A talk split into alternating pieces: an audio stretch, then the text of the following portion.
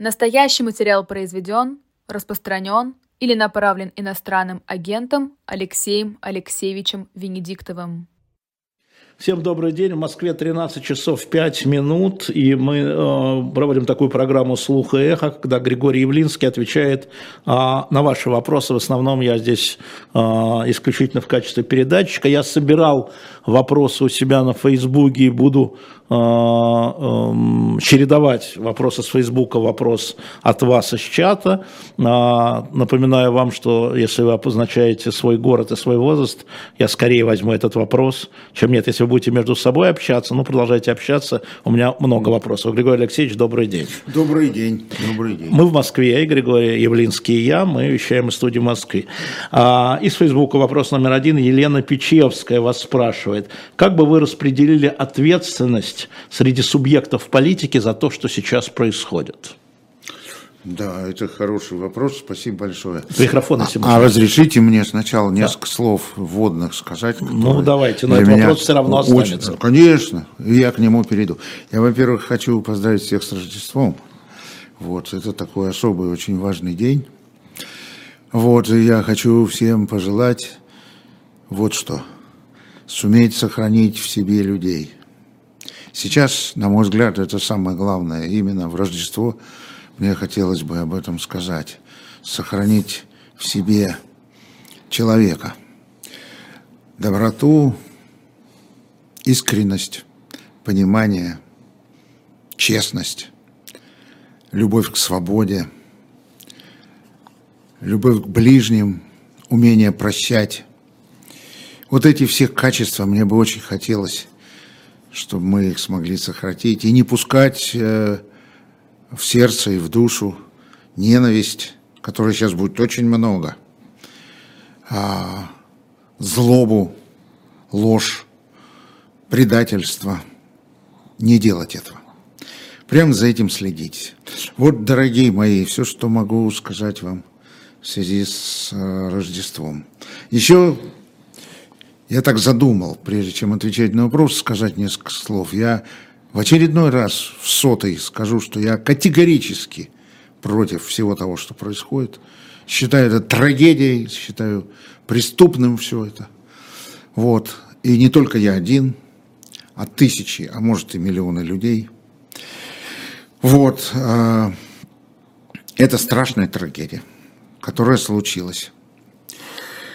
Вот третье, что хочу сказать о людях, которые в тюрьме, о Володе Карамурзе. О Илье Яшине, об Александре Скаличенко, о многих яблочников в Якутии, Наговицына, Афанасьева в Хакасии и многих других. Эти люди просто находятся либо в тюрьме, либо ждут того, что не сегодня, а завтра будут в тюрьме. Вот это самое главное. Но еще, поскольку год закончился, э, обычно всегда говорят об итогах года – вот я об этом думал, думал, и понял, что я не могу написать итоги года. Я могу написать только уроки года. Кому интересно, посмотрите, это все опубликовано. Там семь уроков, с которыми нам теперь придется жить. Итогов нет, все впереди. Все самое серьезное и даже, может быть, страшное впереди. Ну вот, а теперь... Давайте к Елене Печевской. Да. Напомню вопрос. Да. Да. А как вы бы распределили ответственность а, среди субъектов политики за это, что происходит сейчас? Я бы сказал, что все субъекты политики несут колоссальную ответственность за все, что происходит сейчас. Каждый по-своему. И вы тоже. И я тоже. И я тоже. А я об этом не раз и говорил, и писал. Вы даже в этой студии говорили. Да, все субъекты политики несут ответственность. Но от масштаба того, кто имеет какие полномочия и какие принимает решения, эта ответственность разная. Конечно, есть человек, который принял все эти решения, это вообще особая история. Но все без исключения. И, кстати говоря, я должен сказать, что и граждане наши за то, что они позволили создать такую систему в нашей стране, в последние 30 лет, за то, что они не смогли ее изменить, да и не очень старались. за то, что эти шансы изменить э, эту систему были, были многократно. А предложенная со стороны властей схема «вы не вмешиваетесь в политику, а мы вам будем повышать зарплаты и пенсии», она сыграла колоссальную роль. Я вот недавно слышал даже от очень такого серьезного и, ну, я бы так сказал, очень умного предпринимателя слова «да, мы как элита не занимались государством, не занимались своей страной». Вот. Угу. Это понимание приходит, но приходит довольно поздно. Я, кстати, хочу отметить, что вот сидящий напротив меня Алексей Венедиктов редкий человек, который публично признает свои серьезные ошибки в этой части. Поэтому мы все несем ответственность. Масштаб-то события, сами понимаете, какой. Ну вот такой ответ. Никита, 24 года, спрашивает, почему сейчас, говоря о политзаключенных, вы не назвали Навального? А, да, я готов добавить туда и Навального. Добавляю туда и Алексея Навального тоже. А, вы задаете вопрос, я э, напоминаю вам, что лучше бы упоминать свой возраст или место. Еще один вопрос. Э, Евгений Малков, это из Фейсбука. Уезжать или оставаться? Пару слов для себя, про вас. Про меня? Да. Я останусь. Почему? Я не уеду. Вы знаете, ну, я 30 лет в нашей стране занимаюсь политикой. Я не могу уехать, не имею права. Вот все. Я трижды всерьез участвовал в президентских выборах. Нет, я не надеялся, что меня выберут президентом. Но я надеялся, что в результате этих выборов мое влияние политическое вырастет. Но делал я это искренне, по-настоящему. Поэтому я не уеду. С учетом того, что я говорю, я понимаю, что это значит. Ну, насколько я могу это понять в этой ситуации. Я буду со своей страной.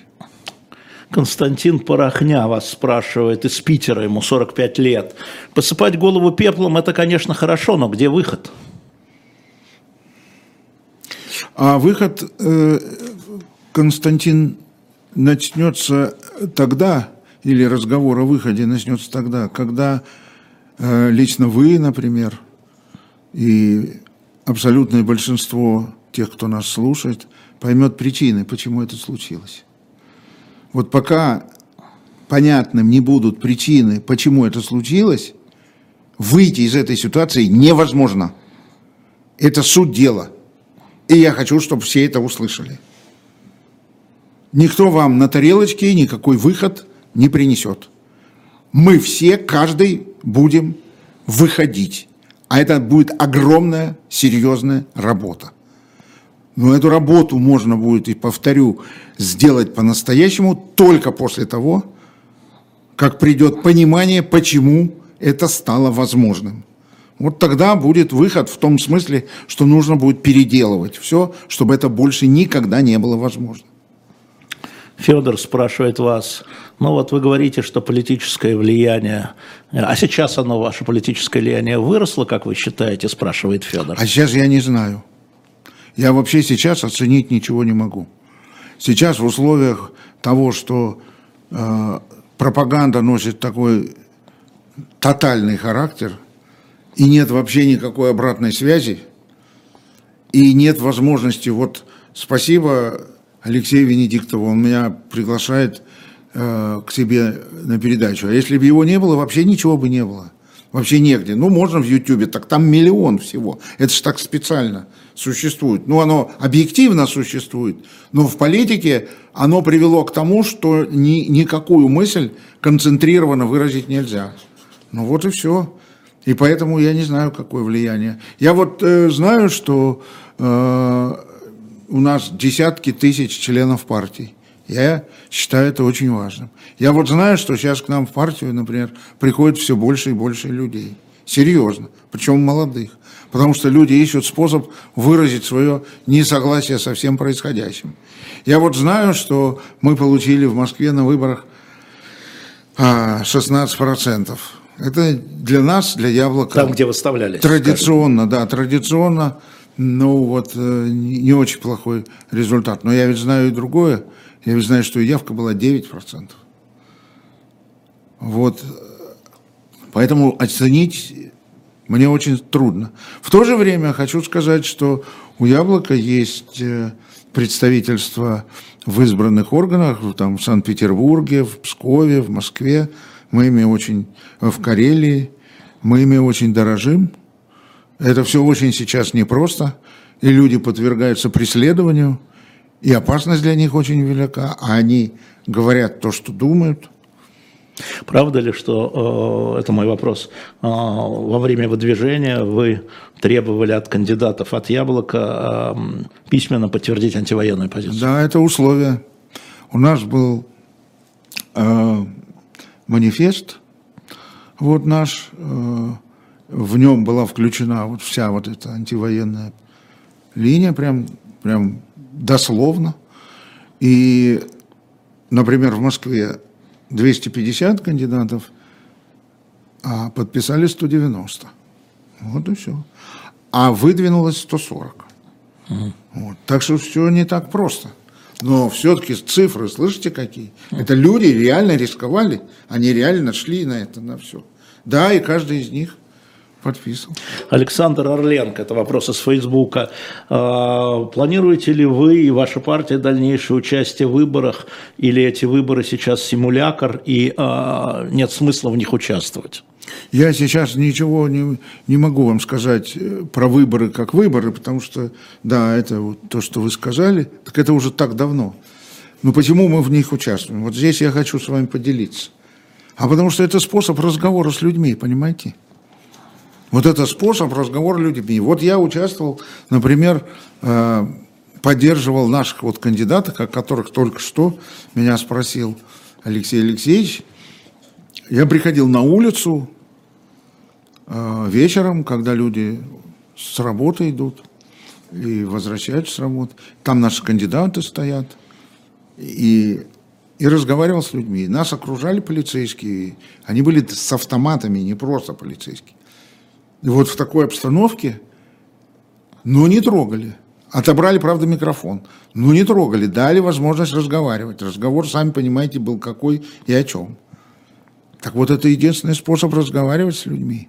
И не просто разговаривать, а говорить, а если вы это поддерживаете, а если вы считаете это правильным, то вот кандидат, которого вы, придя, можете поддержать, и вас никто не остановит и не запретит вам. Григорий Алексеевич, но я думаю, что вопрос э, Александра Орленко в том, что с учетом военных действий, с учетом войны, а, участие в выборах, будущее, в следующем году выборы мэра. Был прямой вопрос от господина Якубовича, по-моему. Будет ли Яблоко выдвигать кандидата в мэра? Муниципальные советы там-сям. На президентские выборы, если они будут в 2024 году. Вот в этом вопрос. Сейчас.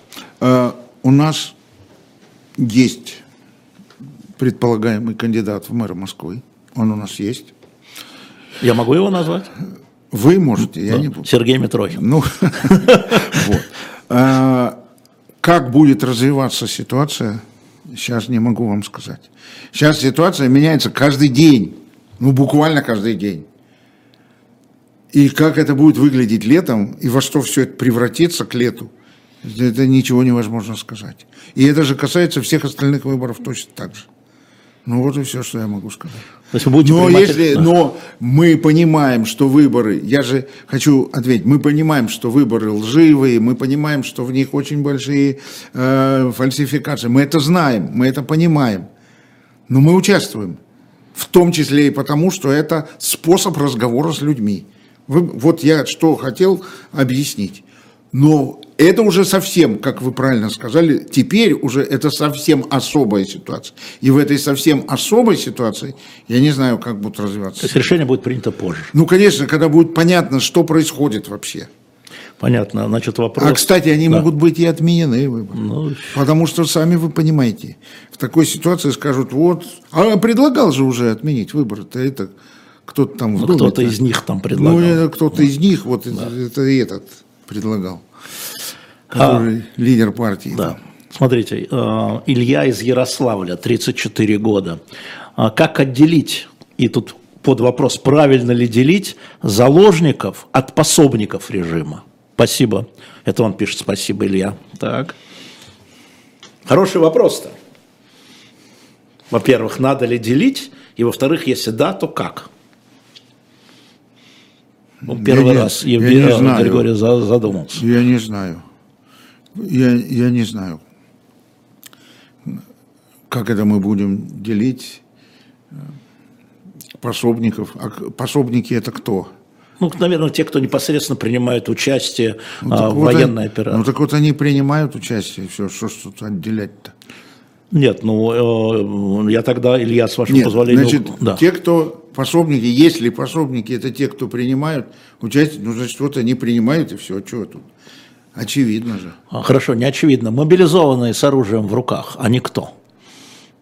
Ну, кто? Они мобилизованные с оружием в руках, вот и все. Не, Они пособники или заложники? В вопросе Ильи. Понимаете, да, у него в этом вопрос.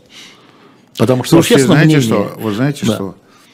Вот, конечно, мобилизация коснулась многих людей, которые вокруг меня находились. А, И для меня было очень существенно, что вот люди, которые с нами работают и которые нам близки, они говорили, мы пойдем в тюрьму. Мы не пойдем стрелять. Не потому, что мы там это пацифисты, все, потому что мы считаем это в данной ситуации несправедливым, неправильным. Вот вам и все. Я ответил. Да, да. А, наш слушатель Александр Плющев, журналист. Он спрашивает, поддерживаете ли вы а, вот это вот а, решение о прекращении, одностороннем прекращении огня? И второе, должны ли западные союзники Украины надавить на Зеленского, чтобы он прекратил? Значит, то, то, как это сейчас происходит, я это даже обсуждать не хочу, это на 36 часов, это, это непонятно что, тем более там никто не согласен с этим, ну, тут нечего обсуждать. А что касается давления, это не мое дело.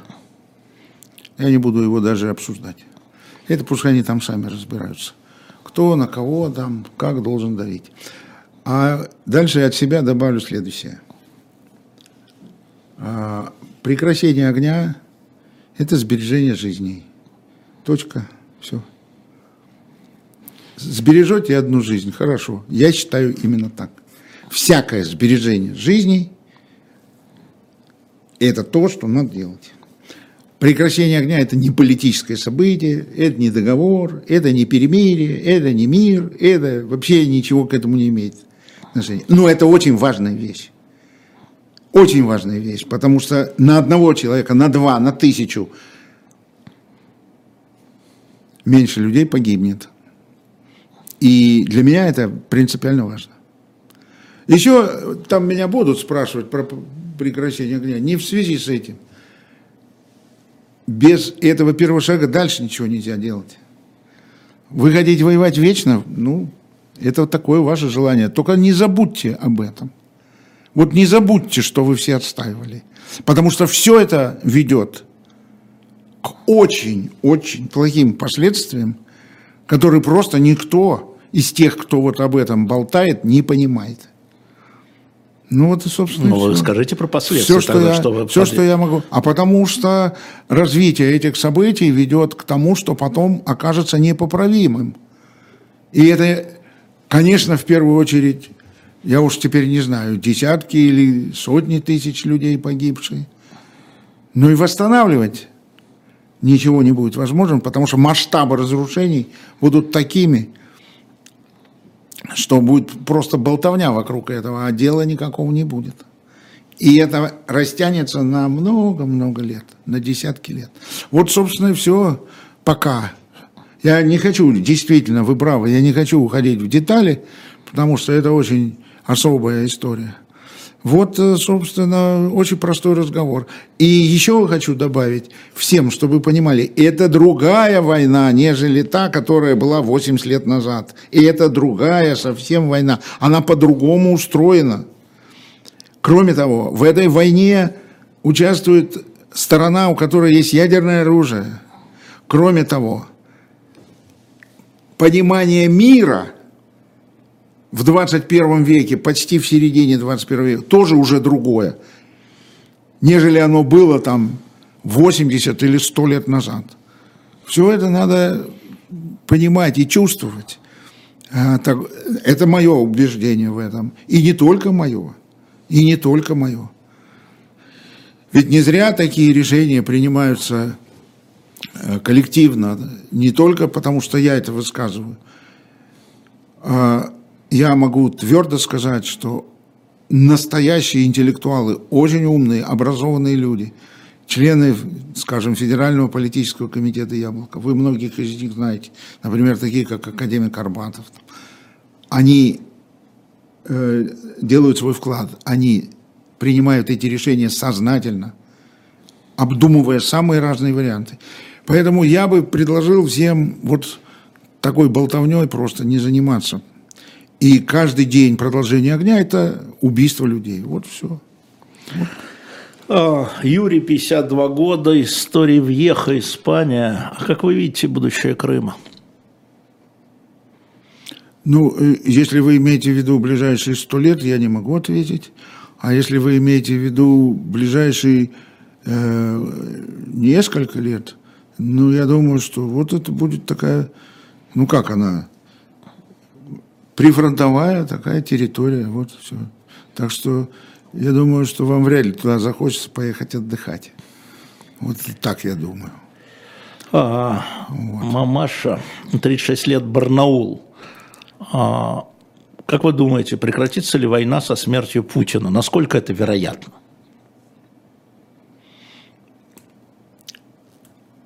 То есть дело в нем, не в нем? Нет, дело в системе. Вопрос же в этом. Да, дело в системе. Это такая система, которая раньше или позже к этому должна была привести. То есть все равно бы привела? Она если бы она сохранила. К такому или не к такому. Может быть, она бы это делала там, я не знаю, в другом месте. Она делала, ну, конечно, в Чечне же делала. Вот, э, это же происходило в Чечне. Могло происходить на других границах. Я просто не хочу называть эти территории. Но вы же знаете, есть территории, о которых все время поднимается вопрос, помимо этих. Вот. И почему такая, такое настроение, скажем, в балтийских государствах? Там, это система такая. Я не знаю, понимают ли они, что это такая система, и кто это понимает. Но я вот вам хочу сказать. Потому что первые предупреждения о том, что эта система ведет к войне, уже, ну скажем, э, были высказаны в середине 90-х. Понимаете? Потому что вот что здесь важно понять. Соединение государства и собственности, соединение бизнеса, государства и собственности, которое произошло в середине 90-х в ходе криминальных залоговых аукционов, ведет к созданию системы, в которой не существует независимой судебной системы, независимого парламента, независимых средств массовой информации, не существует независимых профсоюзов, не существует независимых общественных организаций, не существует влиятельных политических партий оппозиционных и так далее, и так далее. Нет общества. И этой системой, поскольку произошло слияние собственности и власти, управляет императорским образом один человек. Просто один. И а вдруг э... придет хороший? А? Вдруг в эту систему придет хороший, один хороший. А она его уничтожит сразу. Она его, я не знаю, что такое ну, хороший. Ну, правильный человек. Там, э, ну, случайности, мир, мир там. Да, да, случайности всякие бывают, но просто ему сейчас неоткуда будет взяться. Ну, подождите, Григорий Алексеевич, вот в такую систему, которая там вела войну в Афганистане, Знаете, сбила южнокорейский Боинг, да. да, там выставила да. Э, СС-20, да, там готовили, пришел Горбачев в эту систему. Да, знаете, на, на этот э, вопрос но, Но в этом надежда, лучше, как я понимаю. Да, да, лучше всего ответил э, Марк Твен. Он сказал, что э, самая лучшая форма правления – абсолютная монархия. Если монарх умный, честный, порядочный, хороший, приличный человек. А дальше написал, ну, поскольку такого не бывает, то самая отвратительная форма правления – абсолютная монархия. Да, вы правильно сказали, а, пришел Горбачев. Ну, ждите такой случайности. А вот Павла Сидорова меня поддерживает и спрашивает, у системы есть имена конкретные? В смысле? Вы говорите, система, она, у системы есть имена? Ну, Владимир Путин, какое вам еще имя? Вы какой хотите услышать? Ну, я не знаю, это вопрос. Лавров, Путин, Шойгу. Какие, ну, вам, это, ну, какие еще вам имена? Какие, в каком смысле? Или э, если имена в создателе, у создателей системы, это другая история. Это мы можем поговорить. Только вы знаете, это не проходной вопрос. Это то, в общем, э, едва ли не самое главное, ради чего сейчас идет наш разговор. До тех пор, пока эта система будет сохраняться, ничего не изменится. И ни о каком будущем говорить не приходится. А кто меняет систему? Люди. На выборах? Э, всеми способами, в том числе и через выборы. В том числе и через выборы. Еще раз, возвращаемся к началу. Мы говорили, пока это не станет понятно миллионам людей, что нужно поменять в принципе систему. Ее э, модель понятна. Это, которая есть, в ней все понятно. Кстати, в ней еще есть одна особенность. Вот это то, что я говорил, соединение собственности и власти. Но есть еще одна особенность. Мы создали систему, не отказавшись от сталинского периода – от большевизма, от сталинизма и от советского периода, не отказавшись и не сделав так, чтобы к этому нельзя было больше возвращаться с точки зрения террора, с точки зрения преступлений, с точки зрения э, диктатуры. Мы этого не сделали, и поэтому она стала возвращаться. Но только все ждут, что сейчас будут ходить с портупеей и в этих э, э, фуражках с красной звездочкой. Нет, Сейчас все будет по-другому. А суть будет такая. Магазины будут вот такие, рестораны будут вот такие, как в Москве, машины будут ездить, отстроить можно Москву. А суть отношений, которые складываются оттуда. И страх оттуда, и пропаганда оттуда, и террор оттуда, и наказание оттуда, все оттуда. Ну вот, что необходимо понимать. Поэтому всякое движение вперед начинается с того, чтобы люди наконец это поняли.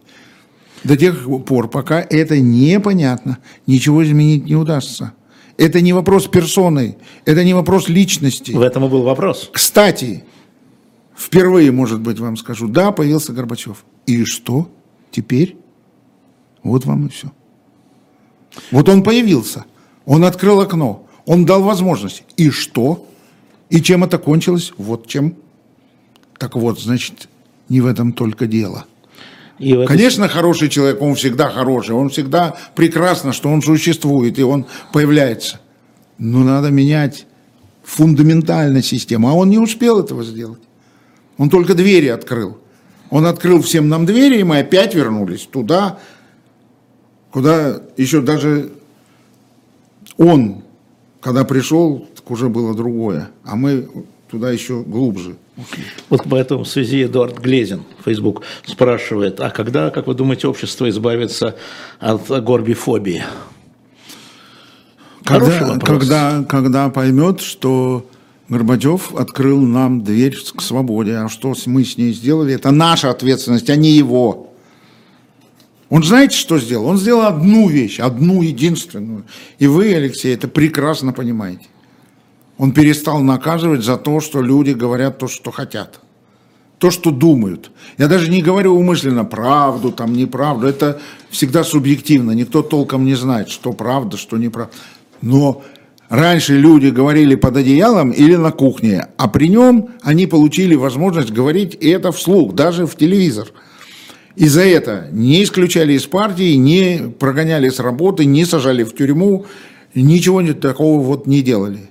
Вот и все. И этого было достаточно для того, чтобы перестроить всю систему. Вот что сделал Горбачев. Он это решил. Почему? Это другой вопрос. Он интересный и сложный. Но он это сделал. А мы что с этим сделали? а мы не справились с той свободой, которую он нам дал. И вот в связи с этим Николай э, из Вологды, 37 лет, спрашивает, что надо сделать, чтобы свобода слова была на первом месте при приоритете, а не на последнем? А для этого нужно, э, ну, опять я в третий раз скажу. Говорите, раз не люди А, задают Да, вопрос. я третий раз скажу. Нужна новая, иная система, другая конституция, учредительное собрание и европейский вектор развития нашей страны. Вот и все. Потому что Россия – это европейская страна. И мы можем, конечно, пытаться в 19 веке сидеть, когда все в 21-м, но это будет заканчиваться вот этими всеми такими обстоятельствами. Просто нужно признать эти объективные реалии. И на самом деле, всерьез, если говорить, вот тут спрашивают, когда все закончится. Я уже говорил, еще раз скажу. Германия и Франция за территории воевали 150 лет. Это все прекратилось только тогда, когда появился Европейский Союз. Смысл Европейского Союза не в экономике, не в евро. Смысл Европейского Союза – сохранять мир между разными нациями, между разными странами. Вот вам ответ на вопрос о том, что здесь нужно делать. Это отказ от экономического договора, это отказ от СНГ на самом деле. Вот это все, как это все было сделано, я имею в виду экономического договора на территории бывшего СССР, вот это все в конечном счете привело к тем событиям, которые мы сегодня наблюдаем. Нужно честно и ясно отвечать в отношении будущего. Вот вектор развития нашей страны. А сами теперь подумайте, как, как туда теперь пройти. И это будет очень сложным делом. А, Григорий Янковский из Фейсбука. Вы поддерживаете ленинский тезис о поражении собственного правительства в этой войне? Я, знаете, никакие ленинские тезисы не поддерживаю. Всё. А по сути? Что значит по сути? А по сути ничего этого не будет. Оно уже наступило. Все, уже все произошло. Что наступило? Поражение. Оно, вот оно. Вот это все, что происходит, это и есть поражение. Все уже. Я же объяснял, это совсем другая ситуация и совсем другие обстоятельства. Все, все, уже, все уже здесь. Это может длиться 10 лет, а может длиться 20 лет. Это может длиться бесконечно. И когда вот начинают вот эти вот детские глупости, начинают говорить, вот если будет прекращение огня, там переформируется. Да что вы что? Вы посмотрите, какой масштаб у России, какая территория. Вы посмотрите, какое население, какой перегруппируется, переформируется. Да сто раз переформируется, перегруппируется, ничего не останавливая. Не об этом же, что всякую чепуху-то говорить. Это, это, это дело-то, которое может длиться, затухать, прекращаться, а потом начинаться снова. Вот я вам что-то расскажу. То, что вы прекрасно знаете. Вот прилетает Масхадов в Москву, подписывает с Ельциным договор. Помним. Да? Через два года что? Взрывы домов и все сначала. Вот вам все. Ну, так что это такое дело? Это опять-таки вопрос принципиальный. Это вопрос, какая система. А изменится эта система только тогда, когда люди это поймут. А сегодня очень далеки наши сограждане от понимания того, что происходит в смысле политической системы России и какая она нужна. Ну, И- не только же пропаганда. Да, и деполитизация очень серьезная. Люди отстраняются от политики, искренне отстраняются. Им это даже и слушать больно, и тяжело, и не хотят они в этом участвовать. А еще есть еще одно обстоятельство, почему все это возможно. Это обстоятельство бедность. Огромная бедность, понимаете? Это, э, между прочим, мы когда-нибудь можем с вами поговорить. Это важное, э, важное обстоятельство. Так Когда человек конечно. считает, что ему идти туда, вот на специальную военную операцию, лучше, чем жить такой жизнью. Заработать. Заработать, да. Оставить деньги на де- детям, оставить деньги на жене, там, женщине своей, своим детям, оставить деньги старикам своим, которым там едва-едва а, Цвейк писал об этом. Когда он писал о войне, он писал об этом, что есть просто большие группы людей, которым лучше вот туда отправиться, чем жить такой Что, у жизнью. нас Африка, что ли? Что жить такой жизнью. Вот е- нет, Я просто э, помню у вот нас- эти отряды, знаете, когда Чад, Конго, у нас, как у- деревнями да, уходили. У нас, у нас не Африка, у нас Сибирь, у нас, у нас глубинка, у нас, поезжайте, посмотрите, там нет работы, да? Там люди живут за счет пенсий. Пенсионеры делятся, потому что пенсионеры стали регулярно получать пенсии, вот они делятся своими пенсиями с э, относительно молодыми людьми, которые там. У нас ведь как устроена система? У нас 20% людей живет благополучно, а 80% нет. Это же правда. А 20% живут в больших городах, в Москве, да, в Санкт-Петербурге, в Екатеринбурге, ну, в больших городах по всей стране. А все остальное как выглядит? И какая там жизнь? Вот и все. И поэтому, поэтому это, это бесконечность. Это может продолжаться очень долго. И это очень все серьезно. Ну вот, как э, территориальные конфликты. Вот и Индия, Пакистан, там, за Джамму и Кашмир. Или там, вот Кипр даже. Вот вам турки и греки. Вот и. Карабах. Ки- Да, Карабах. Это бесконечность. Поэтому произошел Европейский Союз. И когда я с ними обсуждал их экономическую модель в начале 90-х, они со мной обсуждали, обсуждали на уровне Делора, тогда был Делор. Да, Жак Делор. Э, Да. Вот. И в конце он мне сказал, послушайте, это делается для того, чтобы не было войны. Все остальное вторично. Интересно. Вторично. Я пытался объяснить, что будет бюрократия, что будет торможение, что зачем вы это делаете? Вам посмотрите, какие темпы роста в Германии в то время, во Франции, все. Для чего вы? Он, он мне доказывал, доказывал. И я встречный аргумент ему, а потом ему надоело, он подвел черту и сказал, чтобы не было войны. Это главная цель. Вот, это так и есть. Тимофей Мельниченко из Москвы, ему 18 лет. Общаетесь ли вы с кем-нибудь из Украины? Да, я общаюсь со своими одноклассниками. Я же И как, и как? Это я добавил. Как мы с ними общаемся? Как они вас? Нормально, ничего не происходит. Вот это э, такая трогательная и очень чувствительная вещь. А, даже с пониманием, что мы попали в какую-то просто вот аварию. Да, Они там. они там, да. Да. Это вот очень серьезная вещь. Вот на днях буквально поздравлял с Рождеством, а, с Новым годом, разговаривал со своими одноклассниками. Мне удается с ними разговаривать и переписываться с ними удается. А как вы, это от меня вопрос, а как вы общаетесь с людьми, с которыми вы общались до, а которые сейчас поддерживают войну? А у меня нет таких. В Украине. Я имел в виду в Украине. Они же поддерживают сва- сва- а, свою войну. Они со мной это не обсуждают. А, кроме того, я это понимаю. Я их понимаю. Я их понимаю. А, был вопрос, я, к сожалению, утерял имя. Когда вы последний раз и о чем говорили с Путиным? Ой, это было давно. Это было несколько лет назад. А, а, говорили об экономике, говорили, говорили о его переговорах с американцами. Вот, э, говорили, в том числе задевали тему Украины, и я говорил, что а, к любым, так сказать, дипломатии, к любым переговорам, к любым действиям, чтобы снизить уровень напряженности, мы готовы. Ну, он, если другие темы мы обсуждали содержательно, ну, в частности, экономику, а, то здесь было полное молчание.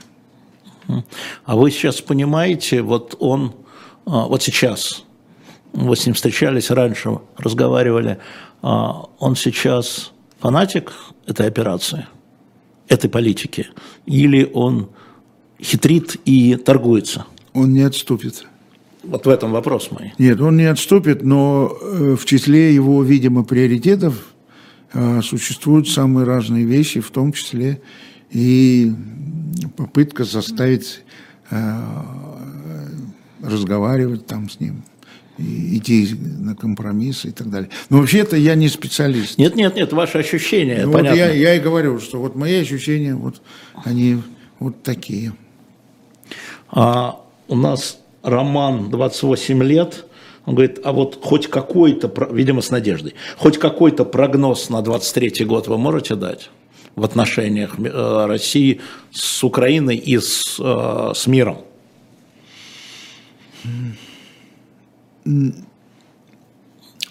Мой прогноз, ну как, каким словом определить его? Тревога.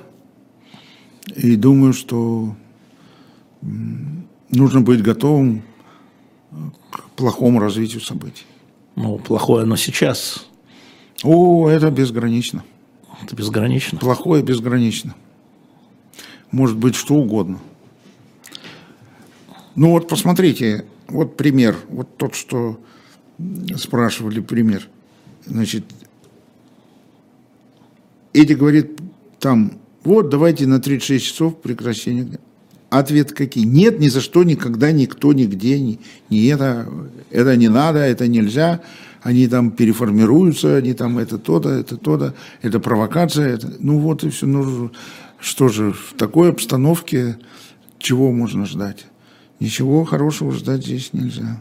Я многие темы просто вообще не обсуждаю. Я не обсуждаю темы, которые у меня недостаточно объективной информации, потому что она вся такая из интернета, что там у нас происходит, как это все происходит, какие там особенности, детали всего этого дела. Люди все могут все сами прочитать, все видят, что, что происходит. Ну вот. А, Алексей а, Михайлович, 45 лет, из Костаная, а был до этого из МИАС. А действительно ли во Львове, в вашем родном городе, до 2014 года боялись разговаривать на русском? Чепуха. Неправда. Абсолютная неправда. Абсолютная неправда. Я во Львове бывал очень часто. Вот. Э, я почему? Я там родился. Я родился там, потому что мой отец э, вернулся с фронта, и его дивизия стояла э, в Закарпатье. А моя мама приехала туда из эвакуации из города Ташкента, потому что моего деда отправили туда устанавливать новую хозяйственную, он был хозяйственником, экономическую советскую систему. Вот. Поэтому впервые там оказалась моя мама и мой дед в, 40, в начале 45 -го года, а отец мой вернулся с войны летом 45 -го года, и в 47 году они познакомились и поженились, мои родители. И поэтому я там. там да. Ну, потому что она туда приехала из Ташкента, из эвакуации. А отец э, вернулся туда э, после войны. Ну, война закончилась, он был командиром батареи, старшим лейтенантом. Это была горно-стрелковая артиллерийская дивизия. Она, кстати, сохранилась, как неудивительно. Вот, и он был он прошел весь боевой путь, начиная с Кавказа, Крым, Карпаты и Татры. Вот командиром э, батареи, старшим лейтенантом он был. Ну вот они там познакомились и поженились, и я родился в 52 году там. Вот. Э, нет, никакой проблемы э, ни с каким русским языком там не было. Ну, при моей жизни никогда. Ну, то все просто никогда. Ну, в том числе и после 90 там какого, первого или там второго года тоже не было. Ничего там такого не было. Близко. А. И, кстати говоря, во Львове было очень хорошее отношение к России ну, такое сложное, потому что история была очень сложная. Это отдельный разговор. Если надо, когда-нибудь мы поговорим. Он, он очень серьезный и очень отдельный, что там происходило, и что такое бандеровцы и так вот далее. Вот Михаил, 45 лет, спрашивает, а Бандера для вас фашист или нет? Ну, это националистический, да, националистический лидер, да. А как быть, когда там герой, а здесь э, не герой, а здесь антигерой? Знаете, сейчас времена такие, что вообще ничего невозможно определить. Если послушать все, что кто сейчас говорит, сейчас со всех сторон пропаганда идет, со всех сторон. Вот совсем недавно они там что-то хотели сделать э, касательно Степана Бандеры, а поляки, которых, да. которые его просто не выносят, потому что там были большие жертвы. Возражали они это, отказались от этого. В общем, это такая, это вообще очень серьезная вещь относительно того, что делать вообще с историей. Да, вот да. в этом и вопрос, собственно. И что делать вообще? Ну, ну, ну, сейчас об этом говорить как? Сейчас вообще не об этом речь. Ну, как не об этом, если люди вот на это, понимаете? Что? Нет, что делать с историей? Да. А что? Вот это надо честно говорить про нее. Вообще, вы знаете, когда, когда, если хотите, я вам сейчас скажу одну вещь. Когда Европа, вообще вся Европа, в широком смысле, до Урала, перейдет к новой жизни, в новое качество, когда у нее будет один учебник истории общий, и все с ним согласятся. Когда, а вот, а вот. Вот так, Григорий Алексеевич. А вот, а вот. Ты а вы вот, идеалист. Я идеалист. Да, да. да. А вы хотите не воевать? Вот. Цените идеализм. Стремитесь к нему. А по-моему, идеалисты воюют э, за великие идеи, фанатики, великие цели. фанатики. Это фанатики. не идеалисты, это другое. Ну, любые термины можем ну, да. подбирать, но это, это фанатики. Но вообще говоря, вы подумайте, знаете, как важно то, что я сейчас сказал. Конечно, это может вообще не будет никогда, может через сто лет, но двигаться туда, ответить на все вопросы.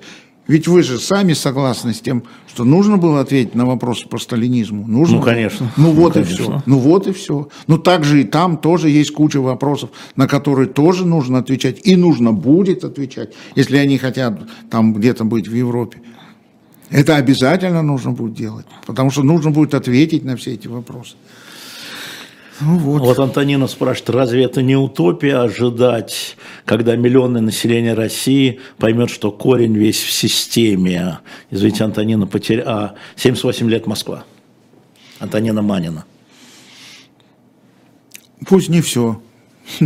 Пусть... Вы знаете, я вам скажу, что при таких масштабах, э, как Россия, если 2 миллиона человек, 2,5 миллиона активно поймут это, это уже будет шаг вперед, что нам нужно построить наше новое собственное современное государство. Вот все. Пока мы это не поймем, дальше двигаться невозможно. Угу. А, а кто те мы, спрашивает Ирина, которые должны что-то сделать? Кто работал на трех-четырех работах, чтобы выжить и выучить детей? Там длинный вопрос, сейчас я попробую вернуться.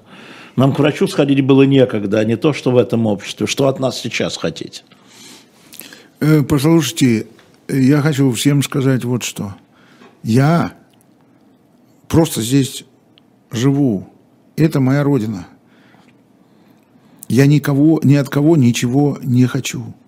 Я рассказываю вам, как я рассказываю своим детям, например, или своим близким друзьям, что я считаю самым важным – не я от вас хочу, а вы это либо хотите, либо не хотите. Это ваше право. Я не командую вами. Я вам предлагаю все 30 лет. Я предлагаю вместе со своими товарищами, коллегами. И вот а дальше ваше право, на что вы согласны, на что вы не согласны. Ну вот, собственно, и все. Я только хочу, между прочим, сказать вам вот какую любопытную вещь. Вот э, на Россию сейчас возложили огромные санкции. Вы, если слышали, да? Вы же, ну, наверное, да. Вы же, наверное, слышали, да? И очень ожидали, что экономика России э, в этом году, ну, если не рухнет, ну, то будет в очень тяжелом положении. Да, конечно, внезапно что вовсе не внезапно, выросли очень цены на энергоносители, но даже без учета этого экономика не рухнула, не сломалась, коллапса не произошло. Пока. Пока.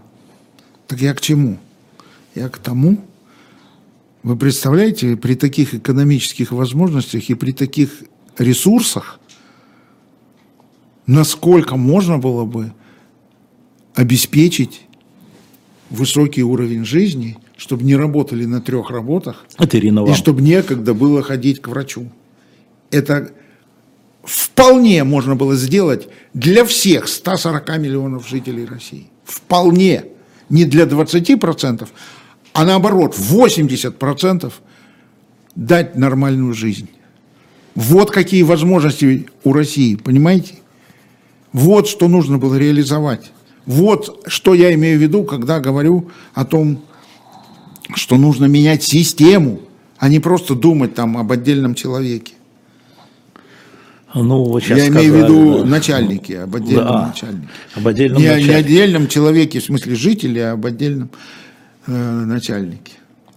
А, но а, при этом вот Анна Троценко, наверное, с Украины, она нам пишет, что а, сейчас а, россиян, русских во всей Украине ненавидят. Да, я знаю. Война. И с этим что? Ничего. Это теперь надолго. А вот, по-моему, хороший вопрос на завершение. Напоминаю, у нас Григорий Явлинский из Ярославля опять. Об этом, Да. об этом я сказал в самом начале, когда говорил о Рождестве. Не пускайте в свою душу злобу и Вот. ненависть. Не пускайте, пожалуйста. Потому что это еще страшнее усугубляет всю эту ситуацию. Понятно пропаганда, понятно обстоятельства, понятно кровь и гибель людей. Но в этом смысл Рождества. Постав- Оставайтесь людьми, человеками. Попытайтесь, это очень трудно. Но это и есть главный месседж. Я же с этого передачу начал. Вот именно с этого. А вот Андрей, Ненависть ни к чему не приведет. Нам все равно здесь рядом жить. а вот Андрей Гернер из Астрахани, ему 56 лет, спрашивает лично вас, Григорий Алексеевич, а вы как боретесь со своим внутренним драконом? Вот вы говорите людям, не пускайте, а вы как сами боретесь? Очень тяжело, очень непросто. Все очень непросто. Потому что, потому что у меня нет этого противостояния в душе, понимаете? Я, для меня Россия и Украина внутри меня обе. Обе. И, кстати, это будет всегда. Не только внутри меня. Оно так будет. Потому что жить все равно будем рядом. Поймите это. Это, опять же, совсем другая история, нежели была 80-85 лет назад. Совсем другая. А во мне, да, для меня дорого и то, и другое. Очень больно дорого. Вот. И я не, не, не понимаю, почему нельзя было обо всем... Я не вижу препятствий, почему нельзя было обо всем разговаривать и обо всем договариваться. Я не вижу таких препятствий. А, но тем не менее, значит, они есть, раз такое случилось. Их надумали. Это навязанные вещи. Навязанные. Навязанные. Там есть много сложных всяких вещей. Очень много всяких сложных. Но в итоге они навязаны.